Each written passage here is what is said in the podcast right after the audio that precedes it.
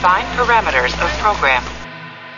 Olá, eu sou a Bruna Mata, dubladora da Chile, e você está ouvindo um podcast da Rede Track Brasilis.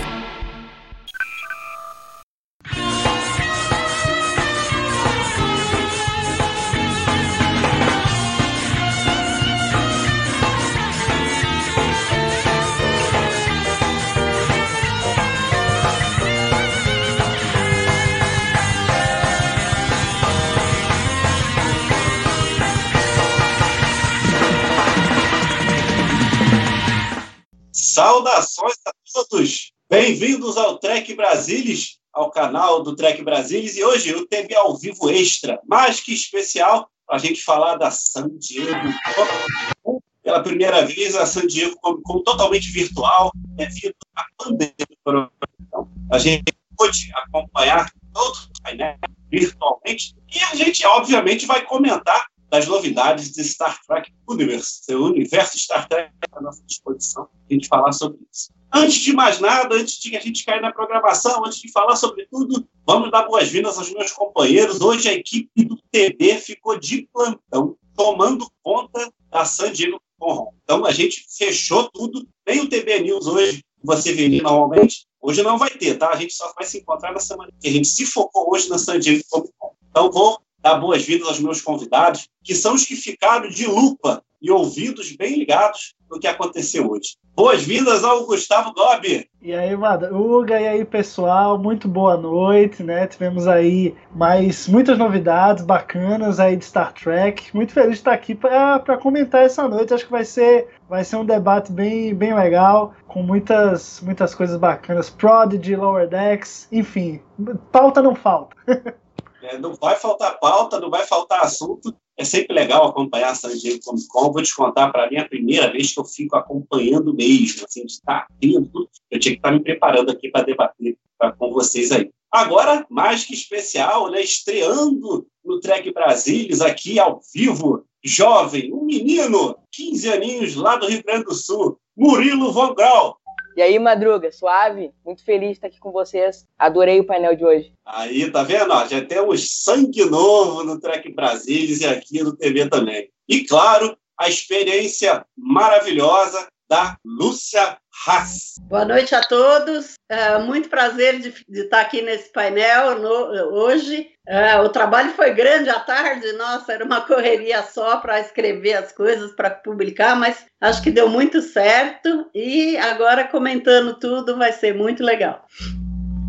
Para vocês terem uma ideia, né? O se concentrou, a gente praticamente estava desde ontem concentrado, esperando a San Diego todo mundo já sabendo o que ia fazer, cada um ficou acompanhando uma coisa. O Salvador, como sempre, é o nosso, nosso chefe, o Salvador. Então, a gente municiou todos nós, a gente também fez um trabalho conjunto, debatemos o que a gente podia trazer para vocês aqui. Então, olha, a equipe do Trek Brasil foi uma concentração total, e com certeza, já pelo que vocês já viram lá no Trek Brasil, a gente trabalhou bastante. E vai trazer mais trabalho para cá, porque a gente vai comentar, obviamente, e foi que apresentou a gente pode deixar de falar das novidades que apareceram. É, já de cara, a Star Trek Prodigy, que foi a primeira coisa que apareceu já de novidade, e foi uma das coisas que nós lançamos lá no portal de cara, já uma nova série já encomendada no canal Nico Nickelodeon, confundo com esse nome. E, obviamente, a novidade que Star Trek Strange New Worlds vem um pacote de 10 episódios. Enfim, vamos destrinchar um pouco mais disso e começando é, pelo que foi o universo Star Trek lá, o grande painel de Star Trek, que foi a primeira coisa que deu de cara foi Discovery. E quem vai falar sobre Discovery e acompanhou atentamente o painel, Gustavo Cobb traz a novidade para a gente, o que aconteceu, o que, que veio de novidade, se é que temos novidade sobre Star Trek Discovery. Bom, então, né? É, muita gente estava esperando aí um, um, trailer, né, da terceira temporada, visto que a gente já já teve um teaser é, e assim não aconteceu, né? Infelizmente não tivemos teaser, não tivemos trailer, não tivemos nem ao menos uma imagem promocional da terceira temporada, né? Mas não podemos dizer que não teve novidade, né? O que é que aconteceu aí no segmento de Discovery? A gente teve um table read, né, que é o que chamam nos Estados Unidos table read, é quando os atores né, se sentam a uma mesa para ler o roteiro, né, para eles terem uma noção da dinâmica, de como vai funcionar o episódio, quem vai falar depois do outro, né? E foi o que eles fizeram de forma virtual, né, remota, né, via Zoom, acredito aí, e a gente assistiu pelo YouTube. Claro que não foi ao vivo mesmo, né? Eles fizeram, gravaram e aí a gente viu lá todo editado, bonitinho, mas eles fizeram um table read do último episódio da segunda temporada, né, que é o Such Sweet Sorrow parte 2. Eles pegaram ali o primeiro ato do episódio e fizeram esse table read que contou com diversos atores aí, basicamente todos os atores que tiveram no, no episódio, até a Tig Notaro, né, que não é, é protagonista, estava lá junto, o Anson Mount como Pike, não poderia faltar, claro, o Sonic com a Martin Green, né, que faz a Burnham, é, claro, o Ethan Peck também fazendo Spock, enfim, toda a tripulação ali da Discovery e da Enterprise, né, para poder fazer esse table read. E foi legal que durante essa leitura, né, que eles fizeram, claro, não somente leram, eles realmente, quando você vê, eles realmente atuam, realmente entram no personagem, né, mesmo que de forma remota, isso é bem legal, mas durante esse table read rolaram também algumas é, imagens, algumas artes conceituais do episódio, né, coisa que realmente é inédita, né, algumas maquetes em 3D, né, feitas aí das naves, bem interessante, algo assim bem primitivo, você vê que foi algo que veio do próprio é, conceito do episódio, alguns desenhos feitos à mão também pela produção, né, para esse episódio. Então, assim, essa foi a parte legal. Claro que a história, né, de Search Sweet Sorrow parte 2, a gente já viu lá no, no final da segunda temporada de Discovery. Mas foi bacana ver o elenco todo reunido de volta, ver essas artes conceituais que são inéditas. É, essa parte foi bacana. Mas a novidade, de fato, que é novo em si, é o fato de que é, essa terceira temporada confirmadamente chega ainda em 2020. Né? No final do painel foi mostrado lá na tela o logo de Star Trek Discovery e aí New Season 2020, né? Nova temporada em 2020. Ou seja, quem estava aí achando que só ia vir no próximo ano, né? Calma, nem que seja dia 31 de dezembro, mas o primeiro episódio de Discovery a gente vai ver ainda esse ano. Eu não sei se meu áudio melhorou para vocês aí. Tava recebendo Pra mim, tá dá pra ouvir. Agora tá bom? Dá pra ouvir. Melhorou. É. É, porque eu saí mexendo em tudo aqui para tentar melhorar a áudio, tirei tudo posição. Tomara que vocês estejam me escutando aí. Qualquer coisa, vocês gritam para mim. Bem, eu tenho, a gente tem, tem, que comentar agora, né? Vamos passar a bola para todo mundo. Tá? Eu, eu vou. Na cabeça. É, Boa, eu vou, me ajeitar que eu tive que mexer para melhorar. É, bem, a gente vai comentar, continuar comentando agora com o Murilo. Murilo já está acostumado já com isso aí. Murilo, comenta pra gente o que você achou do pintor de Discovery. É, pintar, pintar mesmo, não pintou muita coisa, né? Mas do que eu vi, eu achei, eu achei deprimente o, eles recitando o, o roteiro e tal no, no painel. Mas pelo menos a gente pode ter a novidade que vai estrear em 2020 Discovery, né? Isso é uma novidade bacana, os storyboards que apareceram, tudo isso é muito legal. Mas não tem muita novidade, parece que estão com, uma, com a, produ a produção ficou mais lenta com a pandemia, como todas as produções, como tudo, né? É, as, as coisas vão, vão, aparecendo. Eu acho que Discovery, pelo menos a boa notícia que a gente teve, né? Foi que pelo menos nós vamos ter Discovery esse ano ainda, né? Pelo é, menos, né? Ô, Lúcia, é, ô, Lúcia, dá para ficar feliz pelo menos? Temos Discovery esse ano, né? Pelo menos essa é a novidade. Pelo menos essa é a novidade. É, os, os artistas, no fim, alguns comentaram algumas coisas que eu achei interessante. O Saru, por exemplo, o Doug Jones, falou que vai ter mais Kelpien no, nos episódios novos. Eu já tinha ouvido ele falar numa outra live isso, então acho que isso é, é fato, tá? E outros artistas também fizeram alguns comentários. Uh, acho que o, o CB vai publicar daqui a pouco uh, com mais detalhes esses comentários. Mas eu também achei muito sem graça aquela leitura, igual o Murilo, viu? Achei os storyboards bonitinhos, mas não gostei da, daquela leitura, aquele, aquele table reading, não gostei mesmo. Mas enfim, é isso. é, Tá, tá travando aí, Madruga. Não consigo ouvir nada. Ah, tá ruim para vocês ainda? Agora melhorou, agora melhorou. Melhorou, é. Tá dando uma interferênciazinha aí, mas, mas tá melhor. Tá melhor agora, gente? Agora melhorou. Alguma interferência externa que eu tô tentando tirar tudo do lugar para ver se de repente agora começou a dar problema. Bem, é, Discovery foi uma novidade, chegou, pelo menos trouxe a novidade é que vem esse ano, né? Vai vir esse ano, mas acho que a grande novidade, além de Prodigy, é também que está vindo uh, o Lower Decks, que pintou aqui uma cena estendida muito legal. Mas para falar de Lower Decks, a gente tem um garoto especial para isso, né? Alguém que pode falar de cadeira, né? Então, Murilo, não à toa você está responsável pelo, por Lower Decks, né? O que tu achou aí do painel de Lower Decks? Tudo que eu achei ruim no painel Discovery, eu adorei no painel de Lower Decks. O Mike McMahon, que fez o. que foi. trabalhou muito tempo em Rick and Morty, que é uma, uma animação que eu adoro. Eu acho, eu tô muito animado com essa série. Eu acho que não vai ter, assim, vai ser um, um easter eggs, porque já nesse trailer a gente já viu um easter eggs como a Bethlehem, o, o Romulano, que pelo que eu me lembro nunca apareceu antes na, no canon e tal. Mas eu tô realmente muito animado com os personagens. O painel foi muito legal, teve todo o elenco, o elenco secundário e o showrunner, né? Tô muito animado mesmo. Mas conta pra gente aí o que, que você viu de novo, né? O que que te surpreendeu, o que que para você foi especial nesse painel de Lower Deck? Não, o vídeo novo realmente me chamou, tanto quanto o que a gente teve um trailer, né, alguns dias atrás, e agora a extensão, né? Acho muito divertido ele fazendo o, a, o Diário do Capitão, e aí eles discutindo e tal, e todo eles conversando com o elenco recorrente, realmente eu acho que ficou máximo, me surpreendeu, tá me surpreendendo muito Lower Decks, eu não tava nada animado, no começo com o Ordex, mas agora eu tô ficando entusiasmado, assim como a animação da Nickelodeon, que também foi anunciado no painel. Ô, Lúcia, qual foi tua visão dessa, do que saiu do painel de Lower Decks?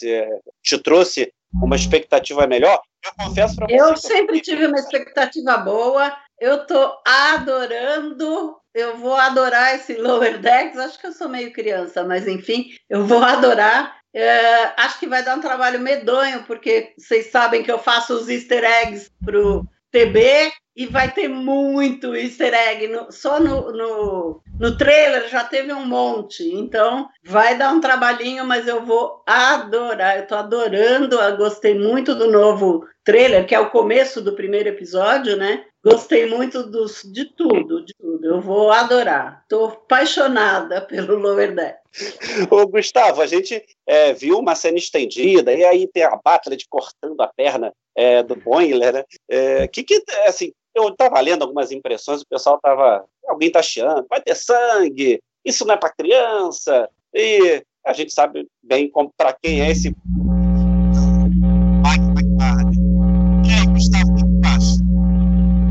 Olha, eu gostei bastante dessa cena estendida. Eu acho que, assim, a gente vinha nos trailers e nas imagens e nas declarações do, do Mike McMahon sentindo realmente que ia ter uma pegada de comédia no estilo de Rick and Morty, aquela coisa que meio que começou na comédia com Simpsons, né? Se a gente for lá atrás, esse estilo de humor começou assim, foi ficando um pouco mais explícito até a gente chegar no Rick and Morty, que aí realmente tem algumas coisas até que são meio gore, né? E aí realmente nessa cena com a Mariner, né, cortando um pedaço da perna do Boiler com o Butler foi assim, quando o sangue começou a jorrar, eu falei, puta, esse negócio vai ser muito Rick and Morty, sabe? Eu tava achando que ia ser, ia ser tipo Rick and Morty, mas agora eu tô achando que vai ser 100% Rick and Morty, porque a, a, o estilo de você contar a história é o mesmo, o ritmo é o mesmo. Né? No, quem, quem curte o Star Trek lento, né? na ponte de comando, e aí o cadete obedece, e aí o Alfés obedece, né? e capitão, temos um problema. Não, aqui o ritmo é insano, né? e eu acho que é muito bem-vinda essa série. Né? Essa série está chegando aí já daqui a mais ou menos uns 15 dias, né? ou seja, já estamos aí quem não tá no hype, trate de entrar no hype, porque falta pouco. E eu acho que vai ser uma, é um dos projetos mais audaciosos, eu acredito, da história de Star Trek. Né? Eu acho que é uma linguagem que Star Trek viu muito pouco, né? tanto visualmente como em roteiro. É um ritmo que Star Trek viu muito pouco. Esse ritmo mais insano, né? a gente viu aí na Kelvin Timeline, muita gente não curtiu, falou que não é Star Trek, e vai ter gente falar que Lower Decks não é Star Trek mas é Star Trek de um ponto de vista diferente, com uma pegada diferente, que é o que torna a franquia o que é, algo diverso, algo muito rico. Então eu acho que essa experiência, aí essa jornada da USS Cerritos, ela vai ser muito engrandecedora é, para o universo de Star Trek. E eu fiquei muito feliz com o que eu vi, a introdução dos personagens, a relação do Boimler com a Mariner, você já vê de cara ali a amizade deles. É, é para mim não tem como não gostar e não embarcar né, no hype dessa, dessa aventura. Essa cena foi, foi muito bem escolhida para ser essa, essa primeira olhada dentro desse, desse ambiente da USS Cerritos. É, eu acho também, eu gostei muito do, do, que apresentou. O Mike McMahon nos trouxe uma, uma visão do que vai ser Lower Decks, que acho que promete bastante, vai ser muito legal. Bem, nossa equipe trabalhou, obviamente, e a Lúcia também trabalhou bastante, né? Ela bem falou aí, né? Dá maior trabalho com aquelas easter eggs que aparecem, né? Lower Deck faltou trabalho, né, Lúcia? É, vai ter muito easter egg, referências, então vai ser. Acho que vai ser divertido de fazer, inclusive. Muito bom, viu? Estou gostando muito. Ô, Murilo, você que está aí meio que debutando, tá aí aparecendo agora, já é, é mais assim, 15 aninhos, já é track de carteirinha, é, tá, vendo esses easter eggs? Tá prestando atenção nessas referências, Murilo?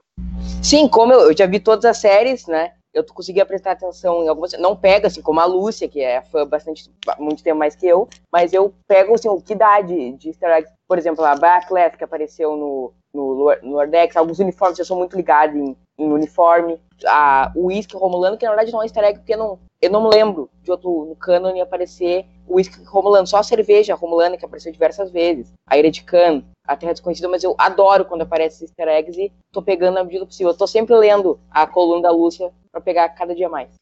Ô, Gustavo. Não, gente... e dizer que todos no Trek Brasil eles me ajudaram no easter eggs. Eu não faço isso sozinha, não. É um, um dá palpite, outro dá palpite, todos me ajudam. É um trabalho em equipe mesmo, tá? Eu só escrevo. As pessoas não têm ideia de como a gente conversa, né, Lúcia? Como a gente interage, troca ideia para poder realmente botar um material melhor para todos vocês aí, né? É, o é. Gustavo, eu queria deixar para a gente encerrar lá o Herdex, eu queria perguntar para você o seguinte: é, é, como é que tá isso, né? Tem tanta referência de nova geração, né? O Mike Mike Marra fez questão, né? Apaixonado, tá provado, né? O cara fã de carteirinha de nova geração e colocou isso claramente em Lower Decks. Tu acha que a Lower Decks vem e vai angariar esse público que a gente imagina que Lower Decks vai é, capturar?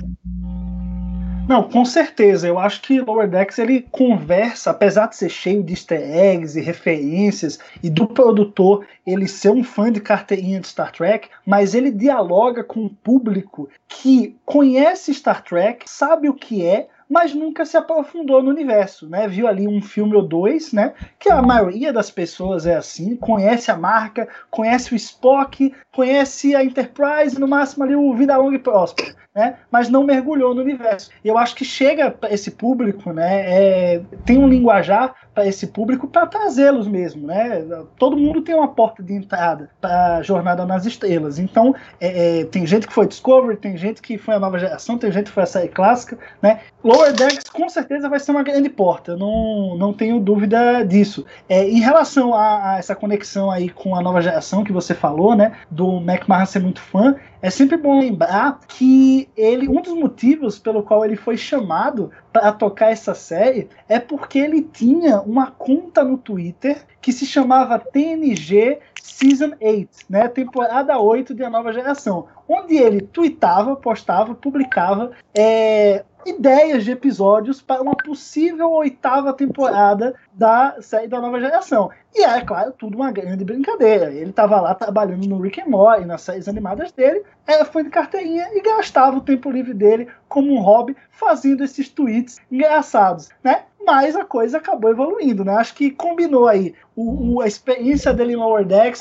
o amor dele pela nova geração, e aí surgiu Lower Decks, não tem para onde ir. Então a gente vai ter essa aventura aí, né? Que começa é, basicamente menos de um ano, um ano depois de Nemesis. Então, assim, é muito colado né, na última aventura da nova geração. É, é, com certeza o período foi, não foi escolhido à toa. É o período onde ele mais entende e mais se sente confortável para escrever e para desenvolver as suas histórias. Então a gente pode esperar muita coisa boa assim e estamos aí na contagem regressiva agora, né? Agora é reta final, lembrando, claro, aqui que o TB vai estar tá fazendo lives aqui de cada um dos episódios, assim como ó, o Black Alert aqui, ó, não posso deixar de fazer o jabá, vai estar tá também fazendo os podcasts sobre Lower Decks. é, vai ter o Aliás, pensando, pensando em jabá, o Black Alert sobre a San Diego Comic Con já foi publicado, tá, gente? Isso aí, já tá no ar. Então já depois tá aqui da live, vão lá ouvir. Eu acho que o Black Alert pode ir pro livro dos recordes. Eu nunca vi um podcast ser feito, gravado tão rápido pro ar. aqui eu, eu trabalho de muitas. eu falei pro Gustavo que eu duvidava que saísse hoje. Olha Deu trabalhão. Saiu antes da gente. Deu certo. É, o Gustavo deve ter trabalhado muito para colocar esse Fake Alert na, na, para fora. Eu imagino o trabalhão que ele teve. Mas é, eu acho que a gente tem que lembrar também, aí acho que a parte triste do Lower Deck é que ainda não tem distribuição para fora dos Estados Unidos e Canadá. A gente está numa torcida imensa para que isso se resolva, porque senão a gente vai acabar tendo que fazer os TBs ao vivo e o, e o TB News para falar dos episódios sem eles serem terem passado por aqui. Isso vai ser uma pena. Tomara que se resolva isso. Confesso que não estou otimista, mas vamos torcer para ver se de última hora a gente consegue ver lá o Herdex por aqui no Brasil, né? Tomara. A gente tem que estar nessa torcida. Né? Agora vamos para encerrar o painel, como encerrou o painel, né? É, falou sobre Star Trek Picard. Né? E aí, quem ficou tomando conta de Star Trek Picard lá, de lupa e ouvido ligado? Lúcia Ratz. Lúcia, fala pra gente aí como é que foi o painel de Star Trek Picard. O, o, painel do Star Trek Picard, eu achei assim o mais orgânico. A gente percebeu que o, o cast estava inteiro, o cast e mais os convidados. Os convidados basicamente eram todos os personagens antigos da nova geração, né? O, o, o Jonathan Frakes, o Brent Spiner, uh, todos eles, todos, a Marina Sirtis, o Hugh Borg, né? O Jonathan Delarco. Então, eu achei que assim o, era o cast, o cast que mostrou mais intimidade um com o outro, uh, todo mundo respeitando muito Sir Patrick, mas fazendo piada o tempo inteiro, tá? A Ellison, Ellison Peel, que faz a doutora Jurati, por exemplo, chamou ele de SPS, Sir Patrick Stewart. Aí passou a live inteira todo mundo gozando do SPS, né? Até que no fim ele falou que ele preferia P, P quer dizer, Steel é guisado em inglês, né? Então ele queria ser chamado de P guisado. Foi engraçado. E uh, todos eles comentaram dos personagens, né? Uh, do, do, do, do, do, que aconteceu na primeira temporada. Tá? A, a Alison, uh, desculpa, a Isa Briones, que é a paixão do Murilo, uh, falou que quando ela fez, quando ela fez a, a audição para o personagem, ela não sabia que eram tantos personagens, ela fez três personagens, né? Ela fez a Daji, a Soji e a Sutra, e uh, o, o moderador chamou o Rios, que é o meu preferido, como todo mundo aqui sabe, de cowboy do espaço. Ele até mandou ele repetir, falou, como assim cowboy do espaço, né? Mas foi engraçado e ele explicou que ele tinha um, um ele tinha um, um, um, algo em comum com o Sir Patrick, né, com o personagem de Jean-Luc Picard, porque os dois eram da Frota Estelar, né? Depois, uh, todos eles, uh, o, o, mais engraçado de todos é sempre o Brent Spiner, tá? Ele falou que ele era o cowboy do espaço. Ele falou que quando uh, ele foi consultado, ele fez uma reunião com o Alex Kurtzman, o Akiva Goldsman e o showrunner, o Michael Chabon, e que os três choraram implorando que ele participasse do, do, do seriado, e mais, o SPS também chorou pedindo para ele participar, então ele concordou que ia participar. Então, eu achei que foi o mais engraçado, e a Marina o tempo inteiro falando: para com isso, para de, de puxar a sardinha para o SPS, porque senão ele vai ficar insuportável. Então, é assim, eu achei que era o cast que se deu melhor, né? Eles estavam um brincando com o outro mesmo. depois, no fim, uh, o moderador, que era o, o,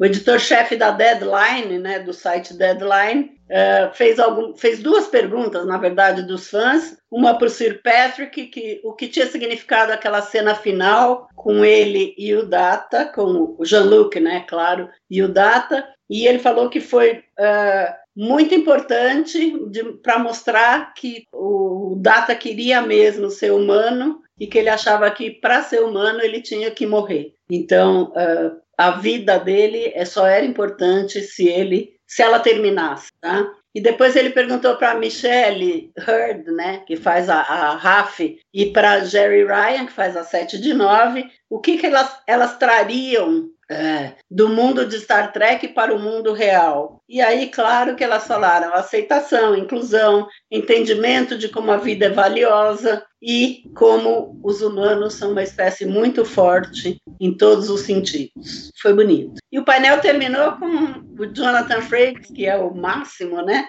Uh, falando que o Roddenberry afirmou que no século 23 não haveria sexismo, racismo, fome e ganância e que todas as crianças saberiam ler. Então foi assim que terminou o painel, foi um final do painel muito bonito, eu achei.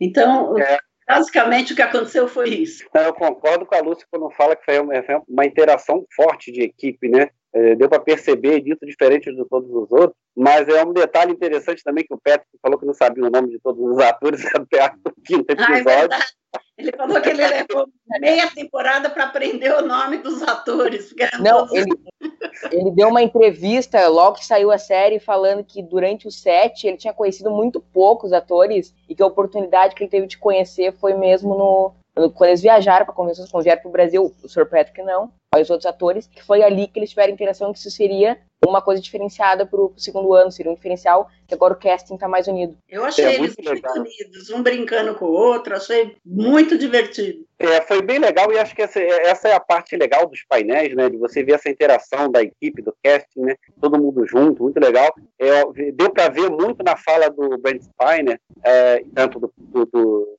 Patrick também da cena final. Dá para ver que realmente, como a gente, como a gente andou lendo por aí, a cena deve ter sido muito difícil eles, eles mostram a emoção nisso, fica muito clara essa emoção. Então, é, é legal. Acho que é um casting está é, muito unido. Gostei disso, gostei, achei que ficou legal. É, o Gustavo não entrou nessa conversa. Gustavo, o que, que tu achou? Agora, é, é, o Gustavo dá um detalhe importante, né? Antes de começar o painel, né? O mediador fala, né? O que vocês acharam depois de ficar foi um sucesso? Ou seja, definitivamente é, ficar foi um sucesso lá fora também, né? E aí, Gustavo? Não, com certeza. Eu acho que o melhor desse painel foi a gente ver os atores conversando sobre a série pós primeira temporada, né? Acho que a gente cansou de ver entrevistas deles antes, onde eles não podiam dar muitos detalhes, não podiam se exceder um pouquinho, sair ali do protocolo um pouquinho, senão eles podiam dar algum spoiler spoiler, ou tomar um puxão de orelha da produção,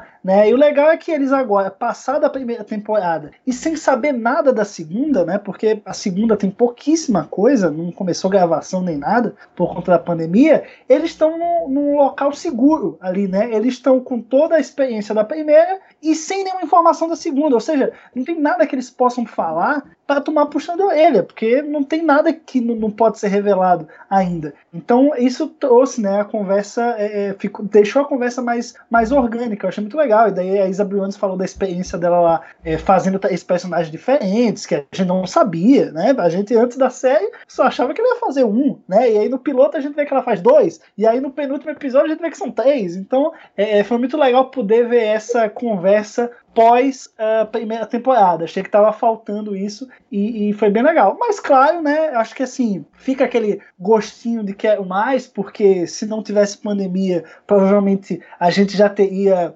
agora nesse momento imagens promocionais, né? Talvez aí uma, um anúncio, um personagem clássico que vai voltar, né? Essa altura a gente já saberia e não, né? Como as, as gravações ainda não começaram, não tem previsão, então a gente ficou só no bate-papo, né? Eu não esperava nenhum anúncio, realmente não teve nenhum, nenhum anúncio, foi basicamente o que deu para fazer é, de Star Trek picar mesmo, mas foi legal.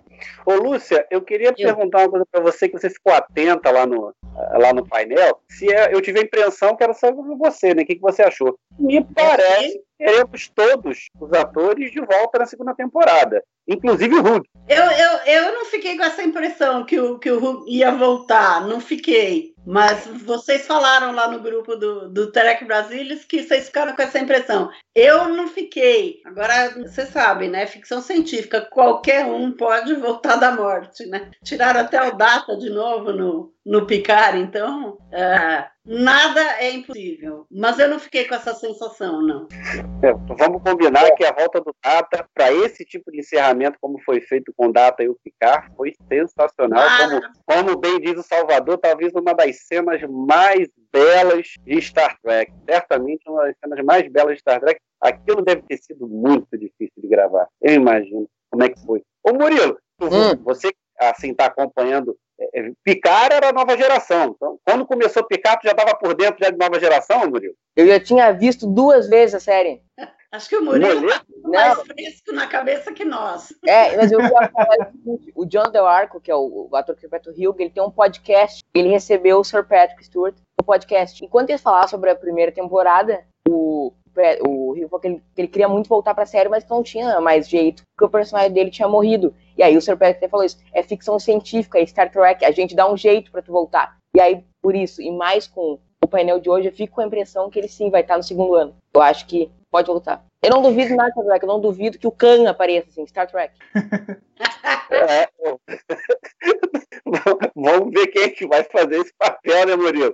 Já teve quantos Khan que você viu, né? Já viu, obviamente já viu outro, né? Eu vou apanhar se eu falar que o meu favorito é o de Alegria Oi, Lúcia. Se for o Cumberbatch, tá ótimo, eu adoro ele. Não, eu ia falar isso. Ele é o meu can favorito. Ah, o meu também, com certeza. Ah, adoro. o Montalban, que isso, gente. O Montalban tá, tá da história. Não, é, é a gente mim, é saudosista. É que o, a, a, linha do tempo Kelvin é a minha coisa favorita em Star Trek. Deve ser só eu e o DJ Abrams que pensa assim, entendeu? Não, eu adorei o Cumberbatch, sério mesmo. Adoro ele em tudo que ele faz. É, eu adoro que ele Ó, a gente vai começar a ter problema.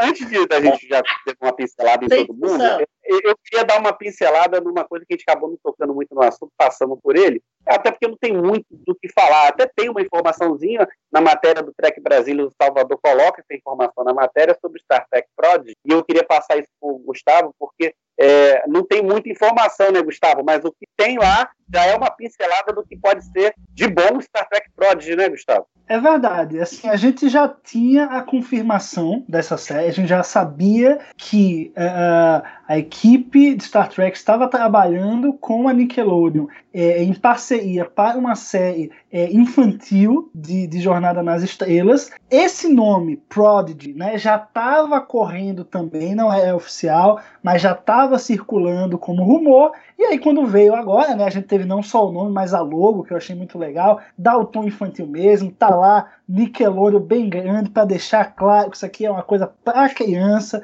não tem discussão. Mas o que a gente tem de informação, né, é que essa série é, ela está sendo desenvolvida pelo Kevin e pelo Dan Hagman, né, que eles são foram os produtores do Troll Hunters, né, que é uma animação famosa aí também infantil, se não me engano está disponível no Netflix para quem já quiser ir dando uma olhada. Claro que a gente não sabe se a animação de Star Trek vai ser no mesmo estilo, mas é um trabalho recente dos caras que fez muito sucesso. Então, é, eu acho difícil a gente aqui poder tecer alguma opinião por enquanto, né? É um anúncio ainda muito breve. É, é, o que a gente, o que a gente soube também é que a série ela vai seguir um grupo de rebeldes, né, que tomam posse de uma nave antiga da Frota Estelar e partem em busca de aventuras, né? Então é bem um estilo bem infantil mesmo. Com, com certeza não vai ser é, uma temporada toda conectada. Acho que muito difícil vão, vão ter episódios de 40 minutos, né? Vai seguir aquele padrão infantil. E claro que não é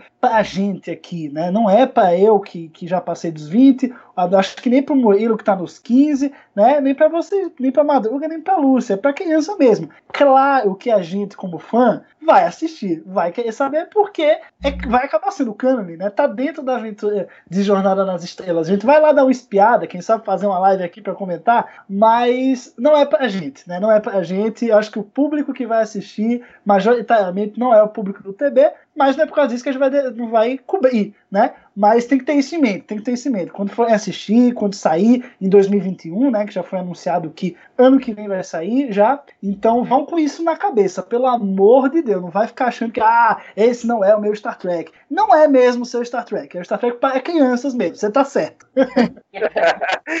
Eu queria que a Lúcia falasse um pouco também sobre isso, que assim, é, é, é uma a, a, franquia se expandindo, né, Lúcia? Mas é, vai para um caminho, é, vamos lá, né? Vai aonde ninguém jamais esteve, né, Lúcia? É verdade, mas eu certamente vou gostar. Eu vou gostar. Estou adorando Lower Decks e realmente acho que eu vou gostar de, uh, do Nickelodeon, do Prodigy. O logotipo que eles fizeram é maravilhoso. Eu achei sensacional o logotipo e já está lá no Trek Brasil, se vocês quiserem ver. E eu vou gostar, eu gosto de tudo que é Star Trek, então não, eu não tenho nenhuma reclamação.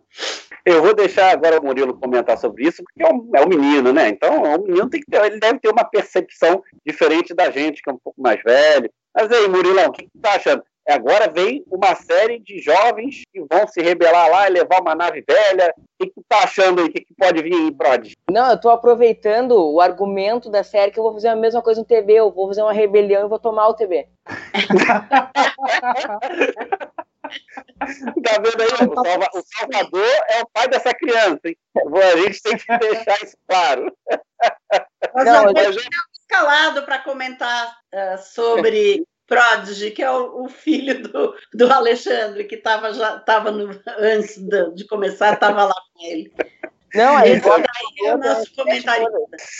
Fala, Murilo. Não, mas assim, eu estou muito específico, eu adoro animação, adoro Rick and Morty. olhei uns episódios de Caçadores de Trolls, que é a, que é a série que os showrunners de, dessa nova série vão fizeram. Eu olhei, eu não sei, eu não, sou, não fiquei muito fã. Olhei os três primeiros cinco episódios e abandonei, mas eu estou muito animado, assim, porque eu acho que a Star Trek precisa conquistar novos fãs e fazendo uma coisa menos Star Trek, entre aspas, pode ser um, um bom caminho para atrair as crianças, porque Star Trek tenta ser uma coisa, é uma coisa muito cerebral, uma coisa muito cabeça, e aí eu acho que eles estão certos em fazer isso, tentar atingir um novo público de um, um estilo de série diferente. Tô animado. E a Nickelodeon junto, acho que sempre dá certo. Eu adoro as séries da Nickelodeon. É legal. Assim, eu, eu, eu tô com uma curiosidade. Eu ia perguntar lá, não, mas eu vou perguntar. Murilo, como é que começou essa paixão por Star Trek? Hein? Então, eu vi uma vez, gente, vai ter uns oito anos, e eu vi na TV Além da Escuridão. E aí eu fui, pasme, na locadora e comprei o. aluguei o anterior. E depois eu fui Sem Fronteiras, eu lembro que assim, que foi uma decepção para mim, porque eu não tinha cabeça para entender Star Trek. E eu achei que a, a Kelvin e a Prime eram a mesma coisa.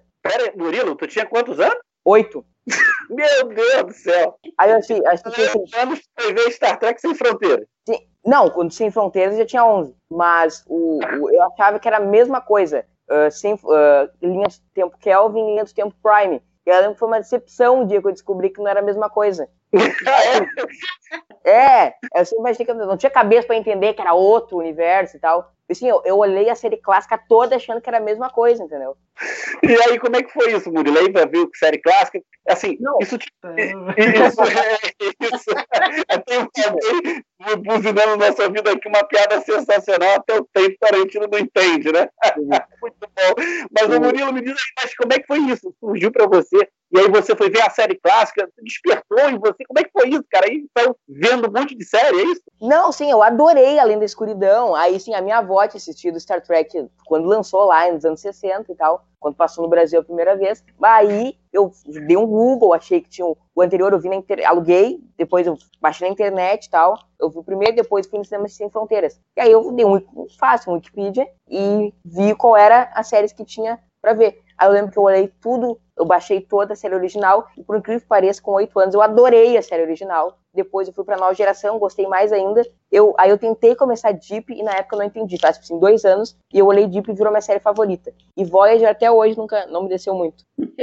Olha, eu, eu, é, é, é, oito, gente, oito anos, gente. Como é que pode, né? Star Trek é, é capaz de mover. Eu tenho o meu filho tem de 15 anos, também se apaixonou por Star Trek adora o Jonathan Archer, é o capitão dele favorito, e gosta de nova geração, enfim. É legal a gente ver que Star Trek pode atingir o público, né? É muito legal. Assim. Ei, não, não, fala, fala, Murilo. Não, é legal ver que a Kelvin trouxe fãs, né? A tão criticada Kelvin, para mim é a minha encarnação favorita de Star Trek, assim, porque foi a primeira que eu vi, e ela tem de ser tão criticada, eu adoro e, e nasci para Star Trek por ela. Mas, Murilo, assim, dentro da tua faixa etária, a galera que tem gente que vê contigo, da mesma faixa etária que você, que gosta de Star Trek, como é que é isso aí no sul? Eu não conheço. Ó, conhece nós, mais jovem além que meu Gustavo que eu conheço, que gosta de Star Trek. Não é sou tão legal. jovem assim também. Não, é, da faixa etária Star Trek tu é nenê. É, isso é verdade. é muito legal. Bem, gente, acho que é, podemos uma, vamos fazer uma passada limpo agora, né? As considerações finais. Vamos dar um apanhadão aí, o que, que a gente achou do, do da San Diego Comic Con Home, felizmente totalmente virtual. Eu não sei se infelizmente ou felizmente, né? Se, se, se, se não tivesse virtualmente, fosse lá a gente não ia ter tanta informação na hora, do, junto com todo mundo, né? Se houvesse lá presencialmente, a gente ia demorar um pouquinho a ter as informações. Como foi virtual, tivemos todas as informações ao mesmo tempo. Né? E o Trek Brasil saiu na frente, gente, porque a gente produziu a beça até mais que os sites internacionais. É gol, gol, é, golaço do Trek Brasilis, né? Então, Gustavo, começo por você, considerações finais da San Diego Comic Con Home. Ah, cara, eu, eu, assim, melhor ter do que não ter, né? Melhor a gente ter poucas informações novas ou, ou ter um formato diferente do que acabar ficando sem. Então eu gostei, achei positivo. Lógico que algumas coisas poderiam ser melhores, por exemplo, o painel, né? Ia começar às 14 horas. E aí começou o painel, na verdade foi um vídeo. Eles jogaram um vídeo às 14 horas. Se você quisesse pular para o fim do painel no vídeo, você podia, né? Então acho que isso não foi muito legal. Tem a parte legal da Comic Con é todo mundo acompanhar meio junto. Então, se o, o modo virtual também tivesse isso, mesmo que fosse um VTzão gigante, né? Que todo mundo acompanhasse junto, seria talvez mais interessante. Mas claro, eu acho que a gente não pode desperdiçar novidades, né? Não pode desdenhar, porque curti bastante, aumentou o hype, focou em Lower Decks, isso é importante, né? A gente não teve novidades em Picard, nem Discovery e nem muita coisa sobre Prodigy, justamente para não ofuscar Lower Decks. Então acho que ele, eles conseguiram cumprir essa missão aí de, de deixar Lower Decks em evidência, elevar o hype e agora deixar a gente pronto, né? Agora não falta mais nada, pode vir Lower Decks e o futuro de Star Trek só melhor, hein? Porque é, é a nova era de ouro, né? Não é por nada não, mas assim, é o momento com mais produções de Star Trek ao mesmo tempo, né? Só de anunciadas aí, a gente já tem sete séries, se eu não me engano. Então, assim, nunca foi tão bom ser tracker. É verdade, né? E a gente acompanhou, fizemos matéria, acho que eu fiz matéria, isso até pro DB News, que a CBS ao ASEC, ela tá levando o Star Trek como um carro-chefe forte, né? É, corre toda a redundância possível, mas é o carro-chefe, eles levam muita fé. Discovery fez o, a, a, o on demand né, da CBS ASEC, ela fez é, estourar o limite que eles, eles estimaram de conquistar novos clientes, e eles conquistaram graças à Discovery. E aí foi o pontapé, deu entrada para um monte de coisa. Ô Murilão, o que, que tu achou aí? Qual a tua consideração final aí sobre o, a San Diego como, como home? Então, é, é, é, a mesma impressão que eu tive, o Murilão, que a gente hum. teve, assim, ah, veio um, um VTzão, né? Acabou Podia, eles podiam simular ao vivo, né, Murilo? Você é, eu falei exatamente isso. Uh, a gente até comentou, fez um paralelo, a gente tem uma piada interna no TV, que a, foi a live do Ring Star, que ela foi toda gravada, mas ela foi ela passou ao vivo, entre aspas. E eles, nem isso eles fizeram, parece que foi uma pessoa que não entendia rigorosamente nada de YouTube. Mas enfim, eu não gostei do painel de Discovery, achei que assim, achei até que eles não estavam afim, os atores, de estar participando daquilo. Mas de Lower Decks eu gostei, que foi o que realmente teve de novidade. E Picard foi muito legal, porque o casting é muito legal. A conversa foi muito divertida. Os atores, todos legais, assim, lendários. É sempre legal ver o Sir Patrick falando de Star Trek. Então, assim, eu gostei de Picard, adorei Lordex e achei Discovery, assim, por mais que eu goste da série, eu, o painel, assim, era melhor não ter tido. É, olha só o Murilão já com opiniões firmes, fortes, hein? Garoto bom isso aí, gente. Tá vendo que a gente tem um comentarista ferro e fogo, né? O cara é 880, não fica no muro, não. Não tá bom pro Murilo, não. Não tem tá bom pro Murilo, não. Murilo vai lá, juntinho, tá vendo? Lúcio, eu, eu, discordando de você, aquela parte inicial de Discovery, apesar do painel de Discovery não ter sido tão bom, isso é verdade, aquela parte inicial que normalmente eles fazem muito para ensaiar as cenas que vão antes de gravar, é feito daquele jeito, né? A Lúcia sabe bem isso, né? Vai todo mundo com mesão, e aí todo mundo pega suas falas e aí faz aquilo ali mesmo. Eu gostei, achei interessante, acho que foi uma, uma coisa legal que eles acrescentaram, apesar do painel do Discovery ter sido bom. Mas e aí, Lúcia, o que, tu achou? Consideração final do todo o painel. Eu, eu, tô, eu tô que nem o Murilo, eu não gostei muito de Discovery. Bom, logo que começou aqui, o, o painel, né? Eu fiquei muito decepcionada que a coisa não era ao vivo. E assim, e não era, não era nem, tem, nem uma tentativa de fingir que era ao vivo, né? Você passava na frente, eu, como era encarregada de picar, passei tudo na frente e fui ver picar. Então, é, não, não, não gostei desse modelo. Aliás, a, a San Diego Comic Con inteira tá assim, tá? Não é só Star Trek. Eu já vi outros painéis que estão exatamente do mesmo jeito. Mas, é como diz o, o, Gustavo, melhor isso do que nada, né? Então, se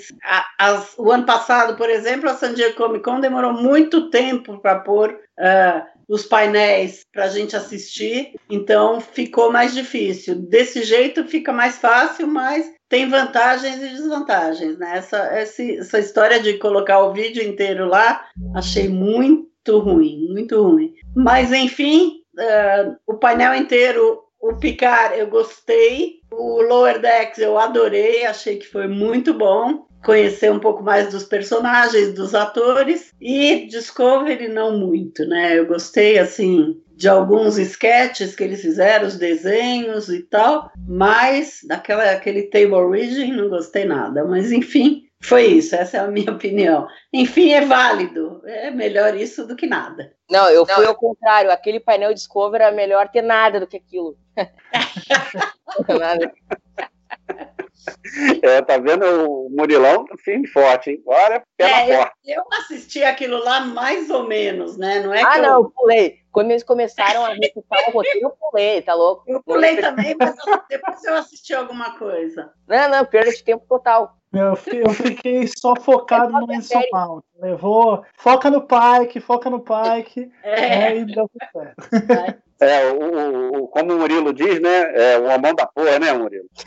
Ah, tô, quem, quem, quem não louva aquele homem? Tá errado quem não louva, tá louco. Agora, é pena que o Salvador não tá participando com a gente da live, é porque eu queria tentar fazer uma linha temporal para lembrar daquele tweet do, do Anson Malt na, na página, no rede social dele, ele tinha alguma surpresa boa, mas não podia falar na hora. E o, e o Alex também entregou que já no, no, no, na San Diego do ano passado já tinha essa informação que, ia, que teria a série do Pike. Né? Eu queria saber se o Salvador é mais fácil de me lembrar disso, porque quando foi a San Diego do ano passado, quando ele colocou o tweet, será que é, era aquilo mesmo? Porque o Anson Malt já tinha dado uma dica que algo especial tinha acontecido na vida dele, e aí vem o pai, e já desde a San Diego do ano passado, já, o Alex também entregou que já estava definido que seria a série do Pike, né?